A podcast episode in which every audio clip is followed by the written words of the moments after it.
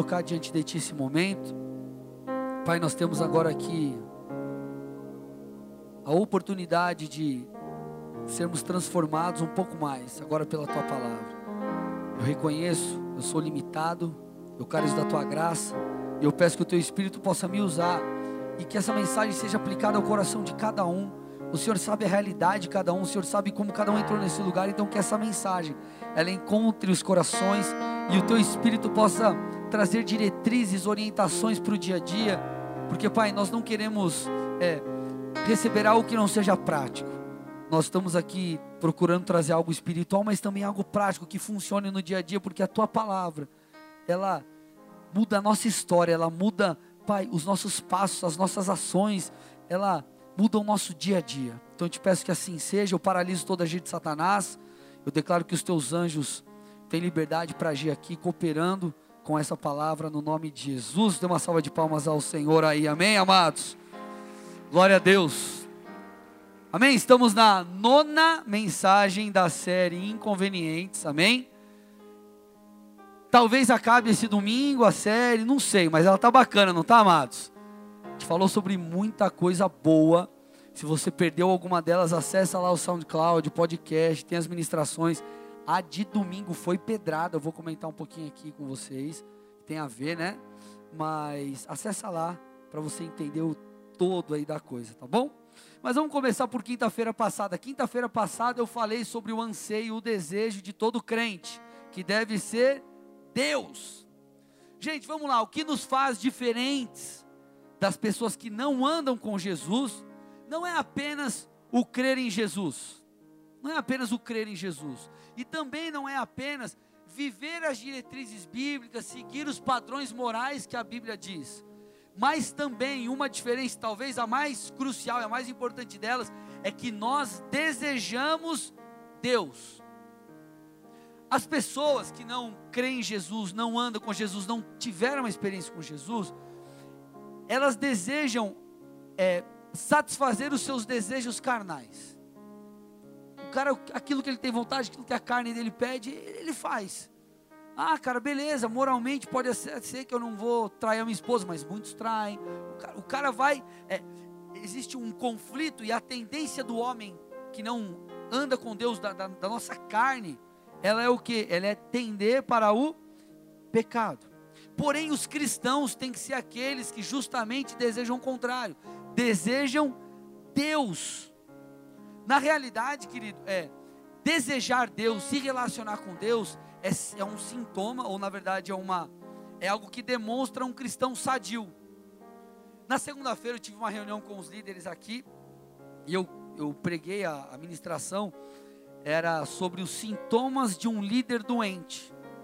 E um líder doente, um cristão doente, é um cristão que não tem sede por Deus. Porque se você não é um cristão que tem sede por Deus, você vai ser apenas um cara que crê em Jesus como uma parada religiosa. Ah, beleza, eu creio em Jesus aí e tal. E eu vivo com os padrões morais bacanas. Então você vai ser um cara moralmente nota 10, uma pessoa que tem uma religião, mas você não tem vida com Deus. Então, um crente ele tem que desejar Deus e tem que se relacionar com Deus. Agora, não apenas isso. Eu quero usar esse gancho da quinta-feira e eu quero ir um pouco além e usar isso para a mensagem de hoje. O cristão, além de desejar Deus, ele precisa desejar as coisas de Deus. Fala para a pessoa do seu lado o seguinte: o cristão não deve apenas desejar Deus, ele precisa desejar as coisas de Deus. Você vai entender isso, tá? João 4,34, põe para mim aí. É o mesmo texto que eu usei semana passada, mas eu quero fazer uma abordagem diferente. Disse Jesus, disse, disse Jesus. Olha que interessante as palavras aqui de Jesus. A minha comida é fazer a vontade daquele que me enviou e o que? Concluir a sua obra. Jesus, ele não apenas desejava estar com o Pai, mas ele desejava fazer a vontade, a vontade do Pai. Na verdade, Jesus desejava tanto fazer a vontade de Deus Pai, que ele disse: Ei, para mim a vontade de Deus, fazer a vontade de Deus, eu comparo com me alimentar.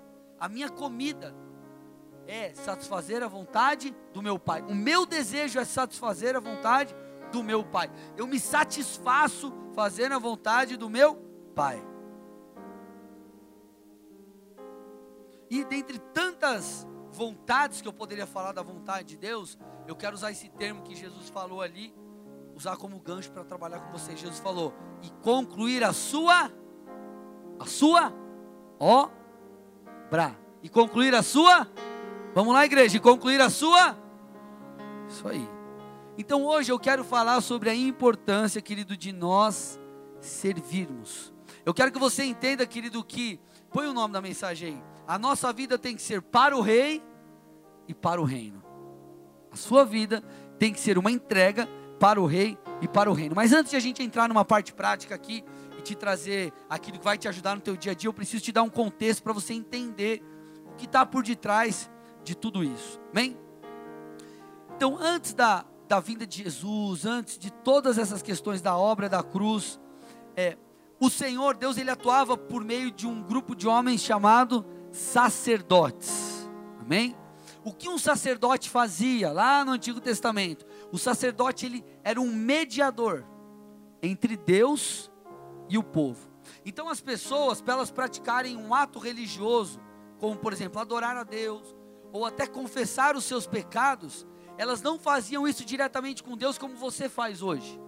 Deus, levanto as minhas mãos, eu te adoro, eu tenho um contato direto com Deus, eu vou lá e peço perdão, me humilho, ó oh, Senhor, eu errei, eu falhei. Não, eles precisavam também ali de um, um sacerdote fazer um sacrifício, tinha toda uma questão religiosa por detrás. Então eles tinham que recorrer a um mediador, esse mediador era o sacerdote. Porém, quando Jesus vem, eu não tenho tempo para falar aqui, mas toda aquela história que ele morre na cruz, o véu do templo é rasgado, toda aquela situação, Jesus ele inaugura, vamos dizer assim, um novo tempo. Então essa, essa obra de Jesus na cruz, ela provocou uma reviravolta no sistema religioso do Antigo Testamento. Então nós hoje não precisamos mais para pedir perdão matar um animal, fazer um sacrifício. Eu posso simplesmente me arrepender de todo o coração, mudar minha conduta e me acertar com o Senhor quando for necessário me acertar com os outros e tudo mais, quando for necessário confessar o pecado para o meu líder, meu pastor, enfim, mas eu posso me arrepender, eu não preciso mais de um mediador, não preciso mais de um sacerdote, estou trazendo para a nossa realidade aqui de um pastor. Agora, mais do que isso, nós não apenas deixamos de precisar de um, necessariamente de um mediador para ter esse contato com Deus. Nós não precisávamos mais, não precisamos mais de um sacerdote para confessar os pecados, para adorar a Deus. Mas Deus nos fez, e por que isso aconteceu? Porque Deus nos transformou em sacerdotes. Vocês estão aqui comigo? Vai acompanhando aí, tá bom? Olha o que diz 1 Pedro 2, 4 a 10. À medida que se aproximam dele, a pedra viva, rejeitada pelos homens, mas escolhida por Deus e preciosa para ele, vocês também estão sendo utilizados como pedras vivas na edificação de uma casa espiritual para serem o que está escrito? Vamos lá, igreja, o que está escrito? Ah, saiu ali. Desculpa. Sacerdócio santo. Eu pensando que estava aqui. Sacerdócio santo, repete comigo. Sacerdócio santo. Oferecendo sacrifícios espirituais a Deus por meio de Jesus Cristo.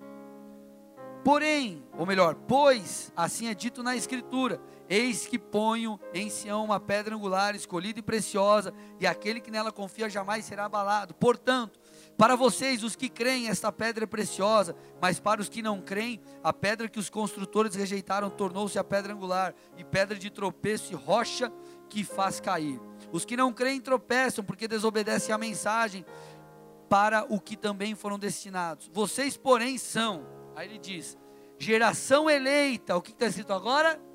Sacerdócio real, nação santa, povo exclusivo de Deus, para anunciar as grandezas daqueles que o chamou das trevas para a sua maravilhosa luz. Antes vocês nem sequer eram povo, mas agora são povo de Deus, não haviam recebido misericórdia, mas agora receberam.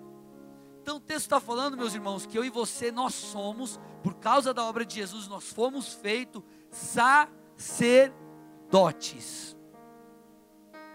E um dos papéis do sacerdote, eu falei há pouco com você, era oferecer sacrifícios a Deus. Então o sacerdote ele era um mediador entre Deus e o povo. Então o sacerdote ele orava pelo povo, o sacerdote zelava pela questão espiritual do povo. O sacerdote ele encorajava o povo.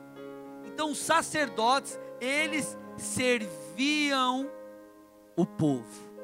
Os sacerdotes serviam o povo.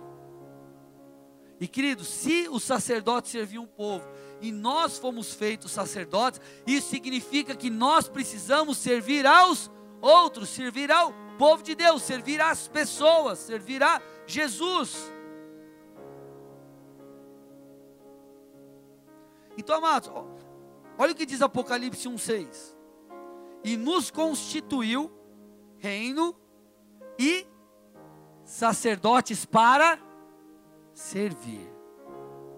E nos constituiu reis, uma versão diz, né, ou reino aqui, e sacerdotes para servir a seu Deus e Pai.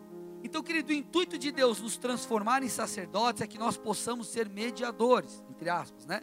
Entre Deus e as pessoas, nós possamos, ou melhor dizer, é, servir aos outros. Possamos servir as pessoas. Olha o que diz João 14, 12.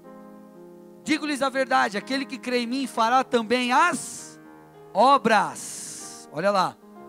Aquele que crê em mim fará também as obras que tenho realizado.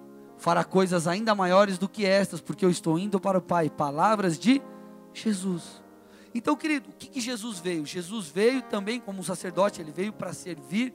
Nós precisamos servir, e o Senhor está falando: ei, vocês vão fazer obras maiores que as minhas. Então o que eu quero que você entenda, meu irmão, que servir ao próximo, servir a igreja local, servir a Deus é uma honra, é um privilégio que nós temos. Claro, meus irmãos, nós precisamos servir dentro daquilo que Deus nos desenhou, dentro daquilo que Deus nos chamou para fazer. Por exemplo, meu chamado é pastoral. Não adianta eu querer tocar no louvor que não vai dar muito certo, amém? Então eu preciso servir dentro do meu desenho, mas eu preciso entender a honra que é servir. E na verdade, amados, eu creio em algo. É, se a maioria, ou se todos os cristãos estivessem alocados, cada um no teu chamado, servindo a Deus, fazendo o que deveria ser feito, o mundo estaria diferente. Às vezes o teu chamado não é para a igreja local, o teu chamado, às vezes você vai ser um empresário de sucesso, que vai alcançar muita gente. Essas meninas aí que, que vão estar no café, eu fui num lançamento lá, elas fazem a cada acho que semestre um lançamento de um cardápio novo lá. Chamaram a gente, a pastora, nós fomos lá. Sabe o que elas fazem? Além de deixar a galera comer, aleluia, desfrutar, passam um vídeo, falam e pregam falam de elas falaram assim: não tem como a gente não falar de Jesus, porque Deus nos deu tudo, Deus fez tudo isso com a gente. Agora, sabe o que acontece? Tem gente que Deus colocou nos lugares de influência que não influenciam, então, consequentemente, as pessoas não serão influenciadas. Faz sentido? Só que se nós entendermos a importância que Deus espera que eu e você façamos algo, tudo vai ser diferente. Porque, amado, vamos lá. Tem gente que eu nunca vou alcançar, mas você vai. Eu sou um pastor. Talvez se eu chegar numa roda, eu também sou empresário, mas talvez se eu chegar numa roda de empresários e como e falar como um pastor, talvez as pessoas nunca vão me dar moral. Ah, você é pastor, você é pastor. Agora você que é lá um empresário de sucesso, ou você que está lá, você anda com aquela galera, é a galera da tua faculdade, é um pessoal que você tem influência, é um, um pessoal que você tem ali é, abertura. É muito mais fácil eles te ouvirem do que me ouvirem. Vocês estão aqui? Sim ou não, igreja? Então, amados, nós precisamos entender a importância de cada um no reino de Deus. Agora, qual que é o problema de, de, de muita gente? Eu espero que não seja o seu, tá bom? As pessoas têm uma mentalidade consumista no que diz respeito a Deus, no que diz respeito à igreja, no que diz respeito ao Senhor, no que diz respeito a, a, a viver com Deus, é uma mentalidade consumista. Vou falar sobre isso daqui a pouquinho. Isso faz com que as pessoas, meu irmão, tenham algo chamado, que eu acho que ninguém tem aqui, né? nenhum de nós, que é o egoísmo. Muita gente não serve a Deus por uma questão de egoísmo. Muitos pensam em si mesmos e deixam de fazer aquilo que Deus espera. Por exemplo, eu vou dar algumas aplicações mais práticas aqui, algumas mais envolvendo a nossa realidade, talvez como igreja local. Mas isso você pode pegar o conceito e aplicar em diversas outras coisas, então deixa o Espírito Santo falar com você aí. Por exemplo, a pessoa pode pensar assim: ah, pastor, mas servir no ministério na igreja, eu vou ter que abrir mão do meu descanso. Muitas vezes você vai, irmão.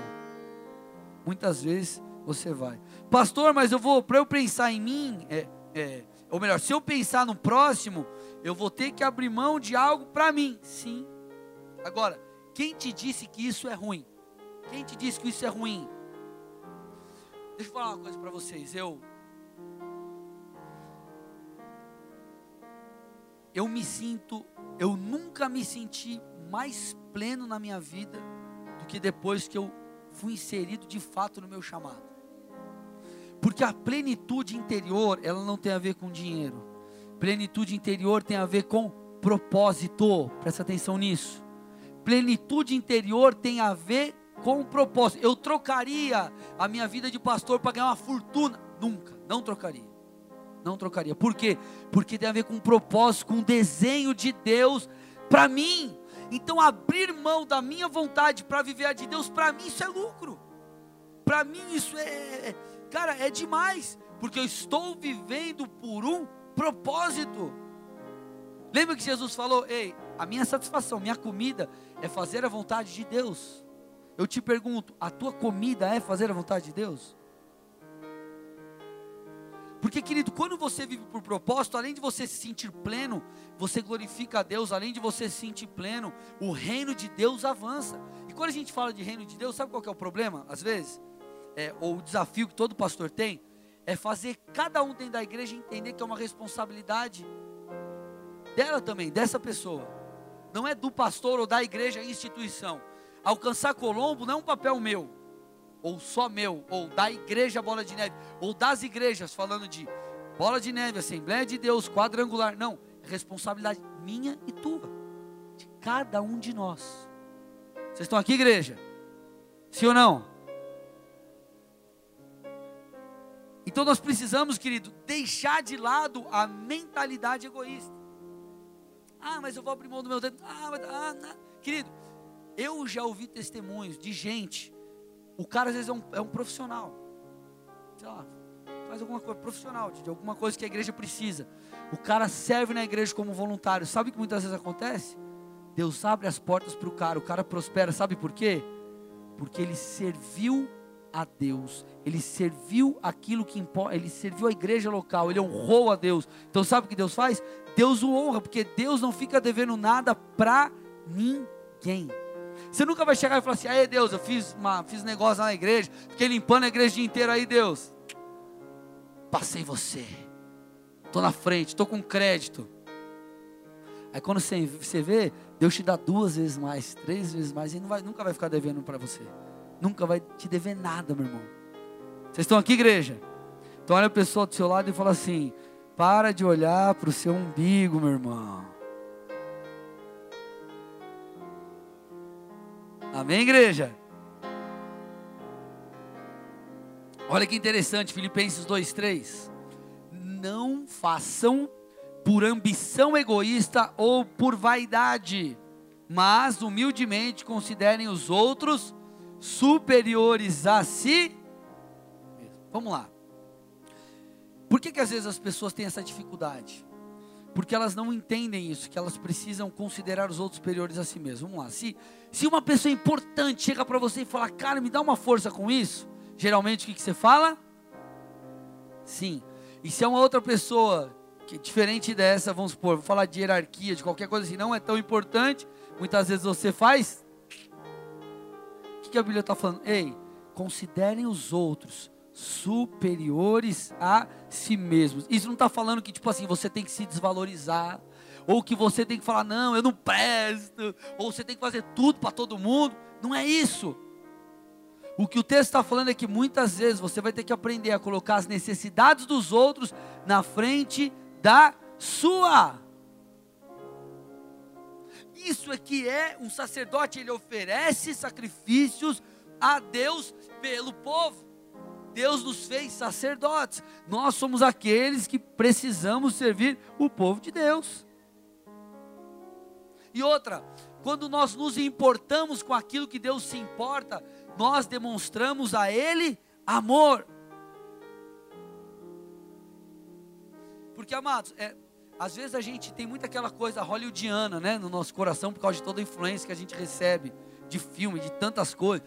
Aí amor para o cara é aquela coisa do amor, o sentimento que vem do coração e aquela coisa magnífica e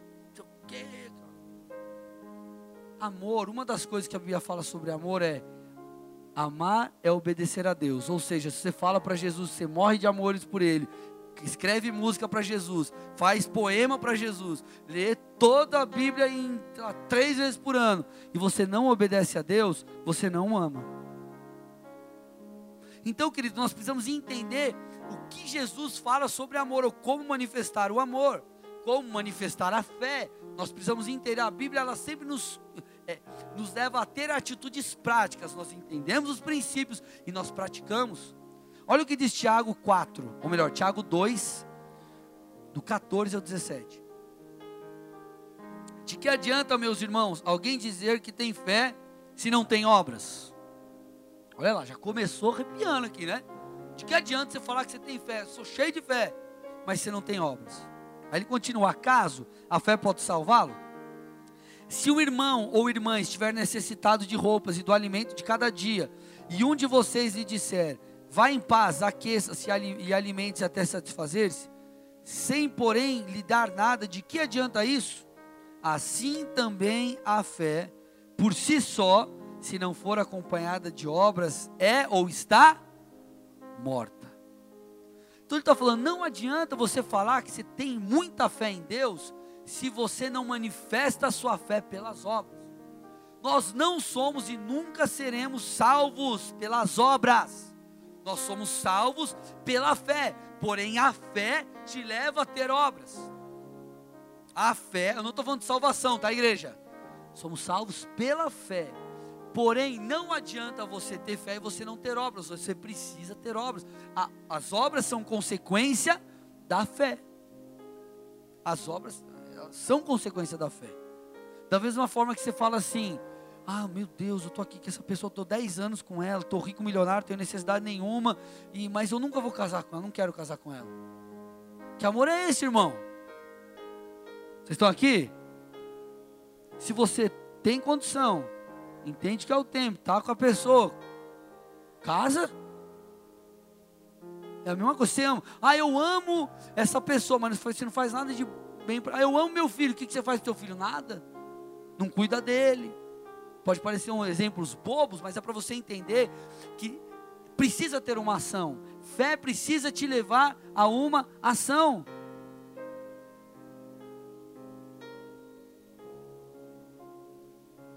Olha o que diz Tiago 1:27. A religião que Deus, o nosso Pai, aceita como pura e imaculada é essa: cuidar dos órfãos e das viúvas em suas dificuldades e não se deixar corromper pelo mundo. Então ele está falando aqui, a religião ou viver para Deus é você, meu irmão, não se deixar corromper, se santificar, mas também fazer obras, servir as pessoas, servir a Deus servindo pessoas. Porque quando você faz para as pessoas, você indiretamente está fazendo também para Deus.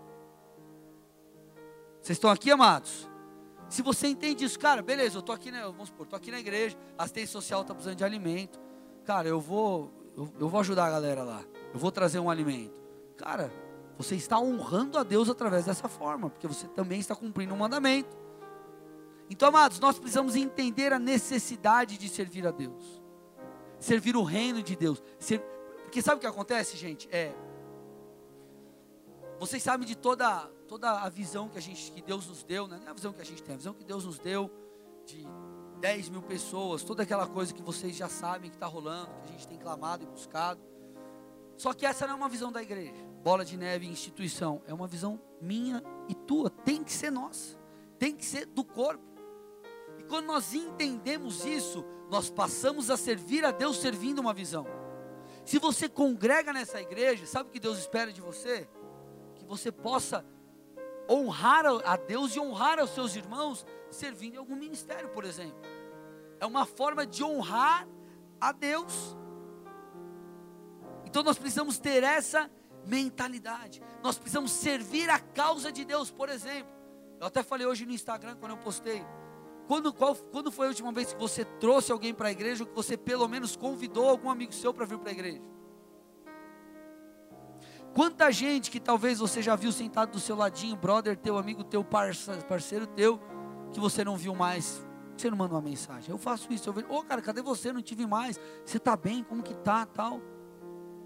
Você precisa servir, eu e você precisamos servir a causa de Deus.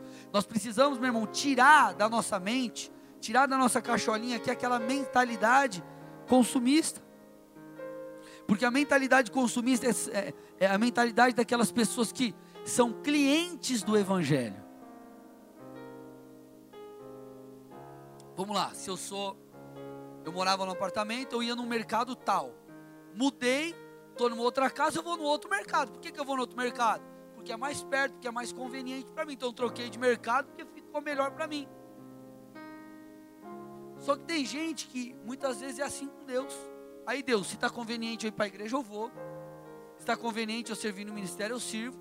Se a escala está do jeito que eu gosto, no dia que eu gosto, no horário que eu gosto, no culto que eu gosto, eu sirvo. Se é para servir no culto que vem menos gente, eu não vou. Ou se é para servir num dia que está frio, eu também não vou. Ou se é, eu também não vou. Aí as pessoas, não, se é para. É, tem que ser conveniente, tem que ser bom, tem que ser para mim. É, são pessoas que pensam em si. E quando você começa a avaliar, isso não toca apenas o reino de Deus, isso toca a família. Por que, que muitos casamentos não dão certo? Porque o camarada olha para ele. O cara casou, ou a mulher casou, e acha que é como se não tivesse casado. Não dá satisfação de nada, não converge de nada, quer ver a vida do jeito que quer, quer chegar em casa. Não, não, chega três horas da manhã. Quer viver uma vida de solteiro, estando casado. Amém, igreja? Então nós precisamos entender essa. É, precisa mudar a nossa mentalidade. É a mentalidade. São pessoas que só ficam assim, ora por mim, ora por mim, ora por mim, ora por mim. Faz isso. Quando a gente. É, e não tem problema nenhum nisso, tá? Eu só estou te explicando um lance de mentalidade só para você compreender. É,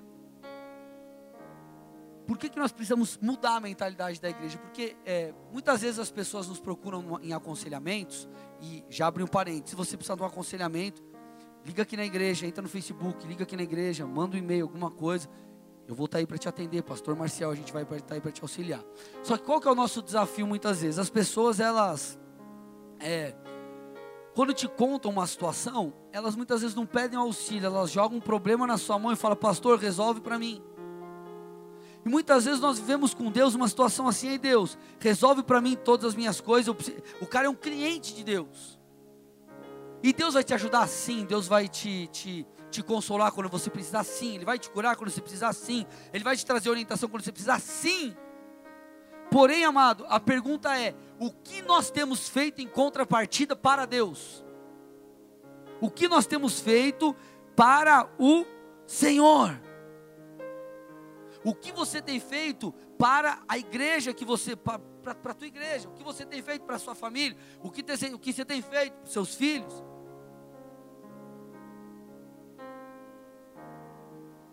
Porque sabe o que acontece, amado? O conceito hoje de aliança ele está muito deturpado.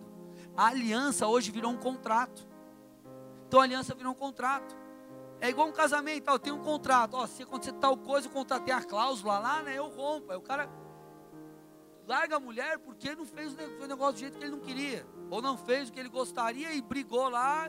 Ah, agora eu vou para casa da minha mãe, separa, não quer mais saber de nada. E o cara esquece que é uma aliança. A aliança, meu irmão, é aliança. Aliança não é contrato, é a mesma coisa com Deus. Eu e você, nós temos uma aliança com o Senhor. E essa aliança, ela independe do que Deus faz ou não por mim. Eu faço por Ele porque eu amo. A pergunta que eu te faço é: e se Deus não fizesse mais nada por você, você continuaria honrando Ele? Se Deus não fizesse mais nada, nada por você, se nenhuma das promessas que Ele prometeu se cumprisse, você continuaria obedecendo a Deus? Você continuaria servindo a Deus? Porque é uma mentalidade muito mais nossa do que, querido? De, de, da parte de Deus. Porque, querido, quando você entende que Deus precisa ser honrado, quando Ele é digno de honra, você então faz algo para Ele, para Ele, por Ele. Muitas vezes nós buscamos em Deus conselho, ensino, é, alimento espiritual, e Ele dá. Só que muitas vezes Deus vai esperar que você seja o instrumento dele para dar alimento a outros. Uma das coisas que eu aprendi na bola de neve foi, meu irmão, você vai aprender a andar com as próprias pernas. Estamos aqui para te ajudar, líderes estão aqui para te ajudar. Pastor, estou numa fase difícil, a gente vai te carregar no colo. Mas quando você estiver bom, a gente vai te jogar e falar, meu irmão, voa agora e vai dar fruto. Ah, machuquei na caminhada. Vem, estamos aqui para te ajudar. Sarou, vai dar fruto. Vocês estão aqui, amados? Então Deus conta com você, que você seja esse instrumento nas mãos dEle. E é isso, é, assim é viver uma vida conveniente para o mundo. Porque o cara que é conveniente, o cara, não, eu venho aqui na igreja, Deus me cura, Deus te cura, você vai embora, Deus não quero mais saber, porque eu vim aqui para receber uma bênção e eu não quero mais saber de Jesus. Eu não quero mais saber de Jesus, quero saber do que Jesus tem para me dar. Se for conveniente, se der tudo certo, se todo mundo me tratar bem, se todo mundo cuidar de mim, se meu líder me der bom dia, boa tarde, boa noite toda hora, se eu ganhar chocolate todo dia na célula, tudo bem. Se não for assim, para mim não quero saber. Se Deus me atender, me atendeu. Se Deus não me atender, também Deus, valeu, eu vou procurar outra coisa aí. E ó, valeu Jesus. Você é um cara legal, mas não serve para mim. Que evangelho é esse, meus irmãos? Vocês estão aqui comigo? Olha o que diz Mateus 28, 18 a 20. Então Jesus aproximou-se deles e disse: Foi-me dada toda a autoridade no céu e na terra. Portanto, vão e façam discípulos de todas as nações, batizando-os em nome do Pai, do Filho e do Espírito Santo, ensinando-os a obedecer a tudo que eu lhes ordenei, eu estarei com vocês até o fim dos tempos. Então Jesus está falando assim: ei, foi me dada autoridade. Só que agora eu dou essa autoridade a vocês. Vão vocês, ensinem as pessoas e façam discípulos. A garantia que vocês vão ter é que eu estarei com vocês. Eu ensinei, eu servi, o Senhor dizendo: agora vocês devem fazer esse papel. Estou enviando o Espírito Santo vocês dependam dele, através do Espírito de Deus vocês alcancem pessoas. Ensinem as pessoas. E quando nós olhamos para esse texto, nós percebemos, por exemplo, que cuidar de vidas não é só para quem tem um chamado pastoral. Não, eu tenho um chamado para pregar as nações, para pastorear uma igreja. Então eu vou ser um líder de célula. Não. Se você é um discípulo de Jesus, Jesus está te falando: ei, cuide de pessoas, ensine pessoas, ajude pessoas, sirva, pessoas, sirva as pessoas.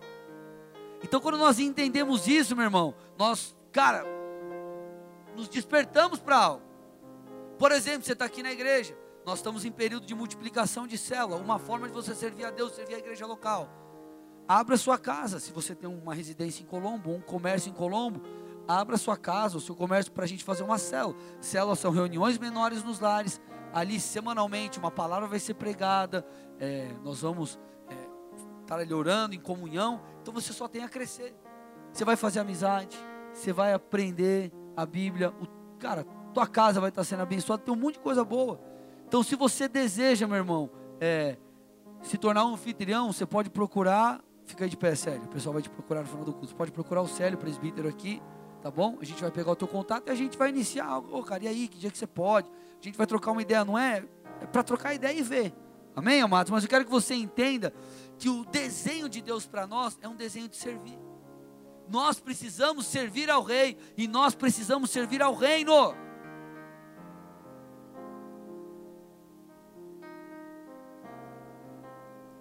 Agora, sabe por que tem muita gente que não gosta de mensagens assim? Por causa da mentalidade. De falar, não, para mim, isso daí não rola. Só que muitas vezes você não se envolver, presta atenção, meu irmão, é justamente o que vai te impedir de crescer. Qual que é a diferença de uma criança e de um adulto? Além da idade. É o meio que vive, as responsabilidades, ou melhor, as responsabilidades. Então, querido, quando você se envolve na igreja local, quando você se envolve com a causa de Deus e você assume responsabilidades, aquilo te amadurece. Agora, é só você pegar uma pessoa que nunca se envolveu em nada na causa de Deus. Sabe o que você vai perceber na vida dela? Por mais que ela tenha muito tempo de igreja, ela ainda é imatura em algumas coisas, se não em muitas. Por quê? Porque não quis assumir responsabilidade. É só você pegar um cara, o cara tem lá 50 anos e nunca quis casar, nunca quis responsabilidade. Você vai ver que ele tem, muito, tem muitas áreas, se não pelo menos algumas, de imaturidade. Por quê? Fugiu das responsabilidades. Então são em momentos assim que nós crescemos. Sabe como que eu aprendi a pastorear? Participei de treinamentos, nós temos palavra de Deus, orientações dos nossos líderes, nossos pastores. Mas sabe como eu aprendi? Pastoreando. Então, querido, muitas vezes você fala assim: ah, não, mas eu vou servir no ministério. Ah, não, mas eu vou numa célula. Ah, não, mas eu vou abrir a minha casa para uma célula. Ah, não, mas eu vou me envolver na assistência social. Ah, não, eu vou me envolver no tal ministério. Ah, não, eu vou me. Isso daí é, é, é, são privações, meus irmãos, que vão te impedir de crescer. E vão te impedir de sentir parte de algo. Te impedir de fazer você sentir parte de algo. Quer se sentir fazendo parte de algo? Se envolva com aquilo. Você já percebeu que quando você que eu, o exemplo que eu estou dando aqui é muito. Eu estou usando os exemplos de questões de igreja, mas você pode, como eu disse, você pode aplicar e ver isso em outras áreas. Às vezes no teu negócio, no teu trabalho, enfim. Mas irmãos, é, quem aqui, por exemplo, participou das reformas da igreja, tem um carinho a mais. Por quê? Porque ele fala, cara, tipo um tijolinho meu aqui, uma paredinha, foi eu que pintei. Eu fiz algo aqui, a pessoa se sente parte. E a grande arma de Satanás é, querido, tentar te enganar, uma das formas de te, te ferir, te impedir de avançar e de tirar do reino de Deus, da vontade de Deus, é te enganar no que diz respeito ao se sentir parte. Esses dias eu estava conversando com um diácono, ele falou assim: pastor, por duas vezes, sabe o que eu passei? De Satanás soprar no meu ouvido e falar: cara, você não faz parte dessa igreja. Pensa a cabeça do rapaz como entrou, entrou em parafuso. Depois ele, ele percebeu, obviamente, que era uma mentira de Satanás e deu tudo certo. Mas Satanás, o que, que ele faz? Ele sopra mentiras. Não, você não faz parte disso, você não é importante, você não é importante aqui, você não é importante nesse ministério, você não é importante nessa igreja, você não é importante nessa célula, você não é importante nisso, você não é importante, você não é importante para Deus, Deus não te ama, Deus não te quer, Deus não olha por você, Deus não faz nada por você. E aí, meu irmão, essas vozes elas vão construindo algo no seu interior, e quando você percebe, meu irmão, é uma bomba atômica que explode já era. Está fazendo sentido aí, igreja? Eu quero que você entenda, meu irmão, que no reino não existe maior e menor. No sentido, não existe hierarquia, existe função. É isso que você precisa entender. Olha o que diz 1 Coríntios 12. O texto é longo, a gente vai ler do 14 ao 25, mas por favor, presta atenção, porque o texto por si só já vai te ensinar muita coisa. Olha lá, o corpo não é somente, não é composto de um só membro, mas de muitos.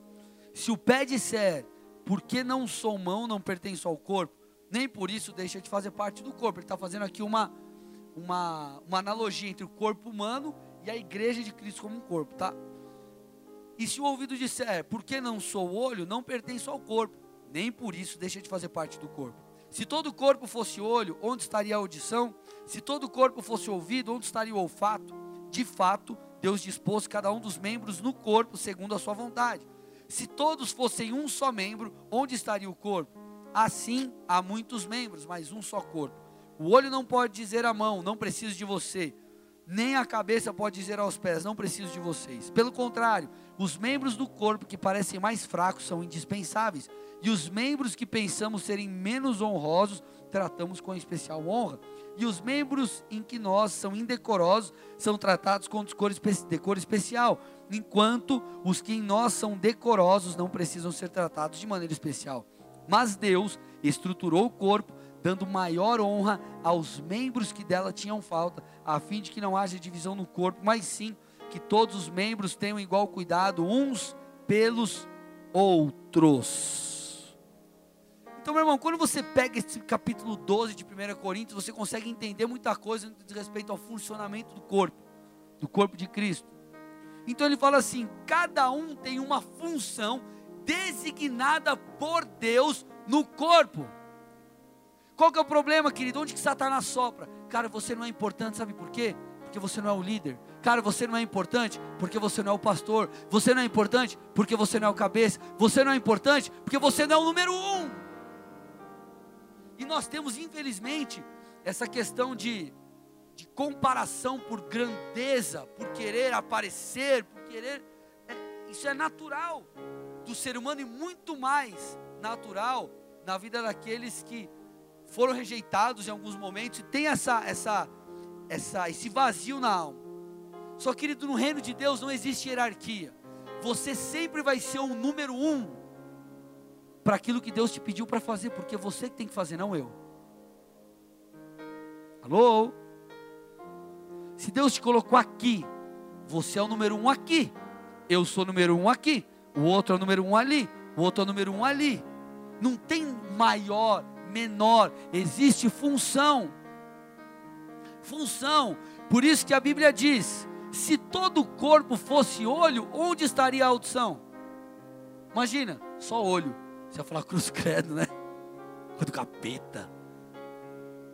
Imagina, irmão. E se todo o corpo fosse ouvido, onde estaria o olfato?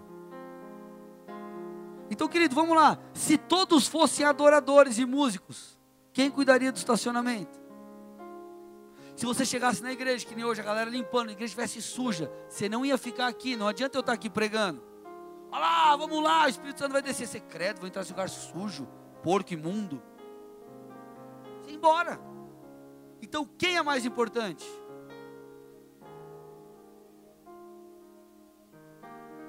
É função, irmão, não é importância. Como que você muitas vezes, por exemplo, meu filho, meu filho é o furacão e minha filha é o tornado, ou a tornada, né? Cara, junta os dois, cara, explode alguma coisa. Se nós não tivéssemos pessoas para nos auxiliar, ministério infantil, não tem como. Então, querido, quem é mais importante? Aí o furacão está girando lá fora e você não pega o culto, o que, que adiantou? O pastor está pregando. Estão aqui? Não caia na mentira de Satanás que você não é importante, que você é mais um, que ninguém se importa, blá, blá. aquela baboseira que Satanás traz no seu coração. Não cai nessa, deixa essa minhoca entrar na tua cabeça. Amém, amados?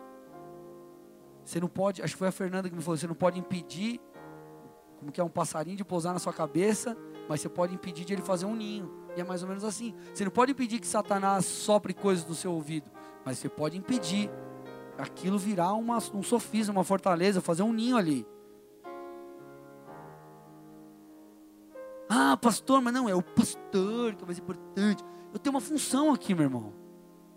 E a tua função é outra. E cada um é importante, cada um no seu quadrado. Quem lembra daquela música? Cada um no seu quadrado. Cada um no seu quadrado.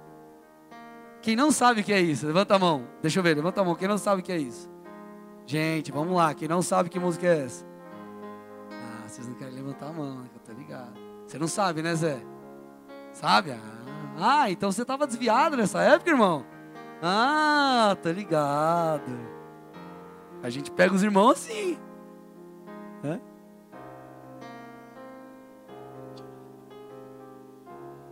Sabe o que acontece? Tem um monte de gente frustrada, sabe por quê?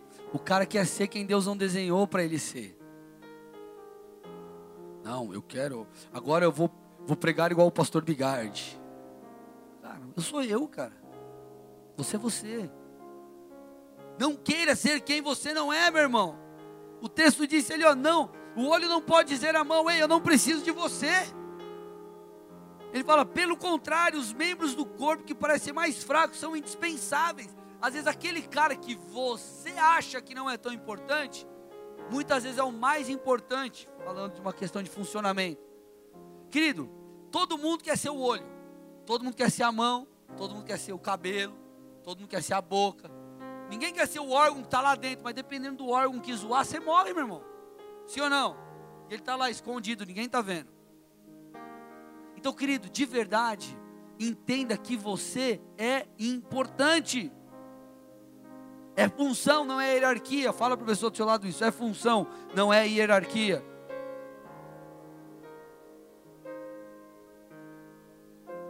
O seu serviço a Deus abençoa muita gente, faz que muita gente seja alcançada.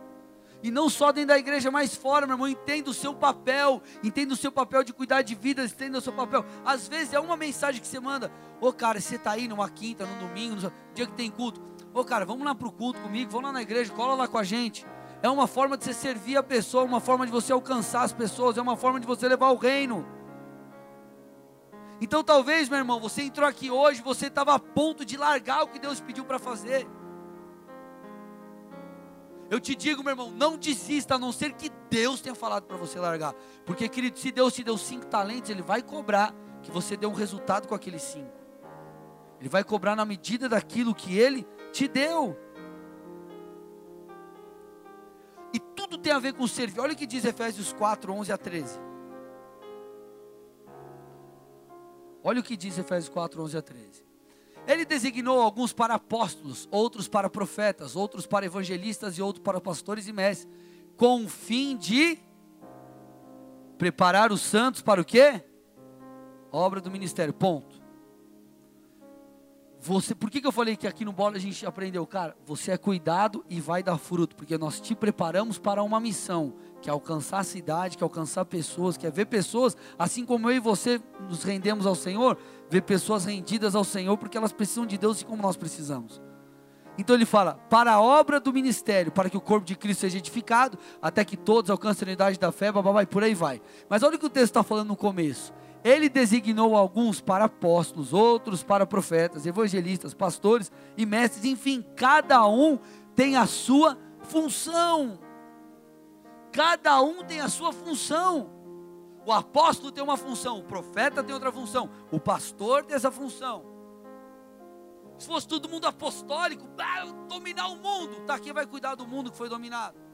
Só de pastores. Se não tem evangelista para evangelizar, conectar o coração da galera, se souber trazer. Se não tiver o profeta para exortar, para corrigir, o que vai adiantar? Aí só tem profeta, falar, meu, que, que é isso, cara? Precisa de um cara mais sim para conseguir trazer uma palavra que todo mundo entenda. Se não tiver um mestre para explicar, você não vai entender algumas particularidades da palavra. Então cada um tem a sua função. Cada um tem a sua função. Diante de tudo isso, eu lhe pergunto, estou fechando a palavra aqui. Se você ainda não faz algo pelo rei e pelo reino, será que não está na hora, meu irmão? Será que não está na hora de se envolver? Cara, frequentar uma célula. Vá numa célula. As células vão retornar agora no começo de agosto. São as reuniões menores nos lares. Você vai fazer amizade com a galera, você vai andar junto. Cara, será que não rola às vezes você se envolver? Nós temos projetos não só dentro da igreja, por exemplo. Nós temos escola de futebol, que é o Águias da Bola. Nós temos os doutores da graça, ou Bola Clau, que a galera se veste de Clau, de palhaço e vai nos hospitais. Nós temos diversos trabalhos. Outros trabalhos é fora. Cara, faça algo. Sirva a Deus, honre a Deus. Se envolva, identifique o seu chamado e se envolva.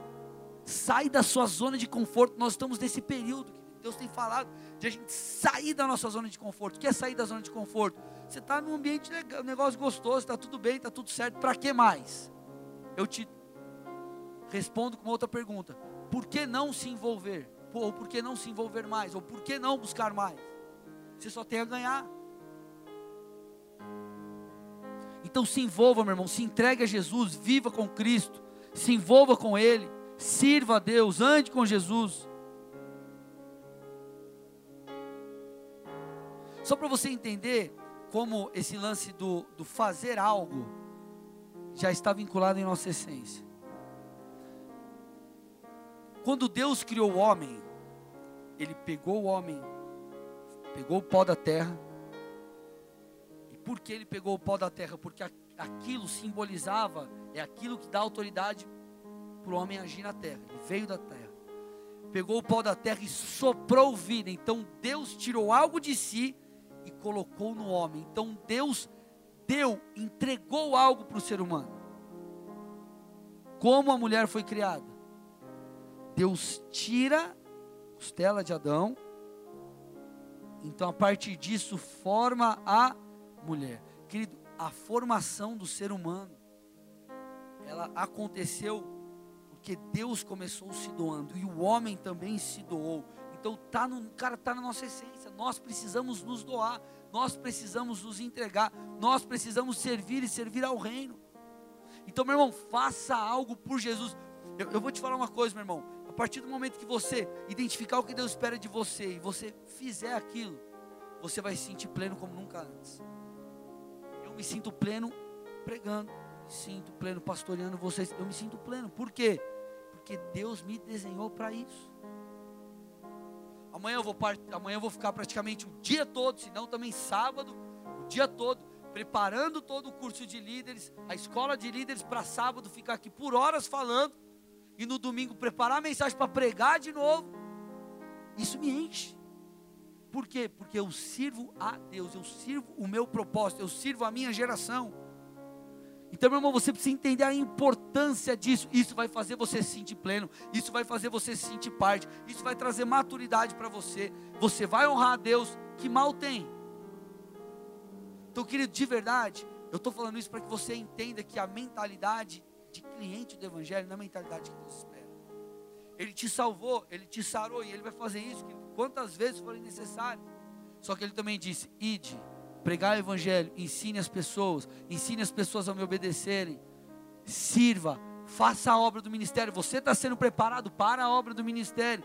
Então nós precisamos entender, querido, que o nosso serviço honra a Deus. Eu costumo dizer, querido, quando nós tiramos muitas vezes é, é a mão daquilo que Deus pediu para a gente fazer, muita gente morre espiritualmente aí. Muita gente morre. Ah, não, não, não, vou dar um tempo. É, você, dá um, você dá um descanso. Eu, eu tiro uns. Tem, chega janeiro, por exemplo, tiro uns dias de férias. Eu dou uma descansada. Eu preciso. Tem, você, você, você vive nessa carcaça, irmão. Você tem, tem que ter o emocional. Você não é um robô. Amém? Mas nós precisamos entender, querido, que a necessidade de nos envolvermos com a causa de Cristo é o que Deus nos chamou para fazer é pelo rei e pelo reino. Eu não estou dizendo que você tem que se envolver, por exemplo, na igreja como eu, não é isso. Eu estou falando que você tem que entender o que Deus espera de você e que você faça. Isso vai trazer muitos benefícios para você.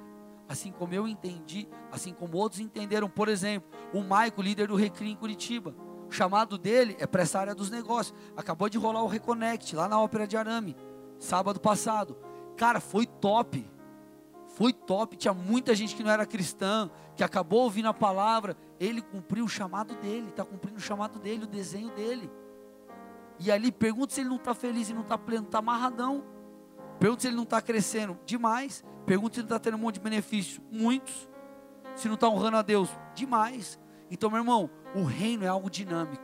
O reino é algo que precisa fluir. Recebemos vida de Deus e damos vida de Deus. Recebemos vida de Deus e damos essa vida que nós recebemos. Somos cheios para nos esvaziar, somos cheios para nos somos preparados para a obra. E assim, querido, a coisa vai acontecendo, a sua vida vai sendo transformada. Você faz amizade, você anda com a galera, você é mudado. Enfim, tem o Will é presbítero aqui, o Will está aqui. Esses dias ele estava dando uma, uma palestra no trabalho dele, foi isso, né, Will? Ele falou para mim, pastor, sabe o que é o mais incrível? o que eu falei lá, sabe onde eu aprendi? Onde você aprendeu eu? Na igreja. Então, querido, é assim que Deus espera que nós vivamos. Por que, que eu quero que você entenda que para moral da história, moral da pregação, avalie a tua vida. Será que não está na hora de você se envolver um pouco mais? Se envolver um pouco mais com Jesus, se envolver um pouco mais na igreja local, se comprometer a estar nos cultos. Você pode domingo, domingo, você pode quinta e quinta. De repente você pode quinta e domingo e der, vem quinta e domingo se você desejar. Será que não é ir numa célula? Será que não é se envolver num ministério? Louvor, atalaia, cantina, ministério infantil, boas-vindas, qualquer outro ministério? Será que não é fazer algo por alguém? Será que não é servir? Será que é deixar de ter essa mentalidade de consumista e falar, Deus, eu só venho na igreja para receber algo? Não, não, não. Eu quero fazer algo pelo Senhor e eu quero entregar minha vida, eu quero andar com Jesus, eu quero me entregar, eu quero ser o sacrifício. Eu quero ser o sacrifício, Jesus. Eu quero que você possa refletir sobre isso, amado. Porque quando nós entendemos, tudo muda. E talvez se, se, se aquilo que você entende da parte do Senhor é, por exemplo, se envolver num ministério, Pega a galera, ah, é o áudio. Pega alguém do áudio. Ô, oh, cara, como que eu faço aí para me envolver com vocês? Vai no infantil, pergunta para alguém. Pergunta para alguém, se envolve. Cara, se envolva com algo. Tem muita gente que faz coisa aqui, cara, fora da igreja. Serve pessoas. Você pode, você pode servir a Deus. Você pode, querido, se entregar um pouco mais. Porque, querido, é para o rei e para o reino. Nós, nós não somos chamados para viver com essa mentalidade de consumismo. Você é chamado para se doar. Você é chamado, você é chamado para se, entre, se entregar. Eu tomei uma decisão na minha vida. Eu vou gastar e desgastar a minha vida em prol do Evangelho. Eu vou gastar a minha vida, vou desgastar a minha vida. Eu quero estar com 90 anos pregando quero estar dando fruto, eu quero estar envolvido. Cara, eu não vou descansar enquanto eu não ver a palavra que Deus falou para nós se cumprir. Sabe qual, é, e sabe qual que é a minha maior recompensa? É ver você e sua família transformada. Sua casa estável, você crescendo, é você chegar para mim, pastor, estou há seis meses aqui na igreja, estou há um ano, dois anos, pastor, minha vida mudou. Cara, isso para mim é como se você pegasse, imagina um carro com tanque vazio e você enche de como de, cara, isso aqui para mim, cara, me enche, eu falo, glória a Deus, estou cumprindo o meu propósito. E eu pergunto, qual é o seu? Qual é o seu? Você não é chamado para viver sem propósito. Você é chamado para viver com propósito. E querido, não deixa que Satanás ali na sua cabeça. De que você não é, tem valor, não é importante. Blá, blá, blá, você não nasceu para todo mundo, assim como eu não nasci para todo mundo. Mas eu nasci para alguém. Assim como você nasceu para alguém. Tem gente que entra aqui e fala, mano, que igreja massa, que pastor legal. Tem gente que entra e fala, credo, que paia. Eu não nasci para todo mundo, eu não vou alcançar todo mundo, mas alguém eu vou alcançar. Você também não nasceu para todos. Você não nasceu para mudar o mundo, mas você nasceu para mudar alguém, mudar circunstâncias. Viva por propósito, meu irmão. Viva por propósito. Vai ser difícil, vai, mas viva por propósito, porque o prazer da recompensa, o privilégio é muito maior do que qualquer barreira e probleminha no meio do caminho. Amém? Feche seus olhos, curve sua cabeça em nome de Jesus.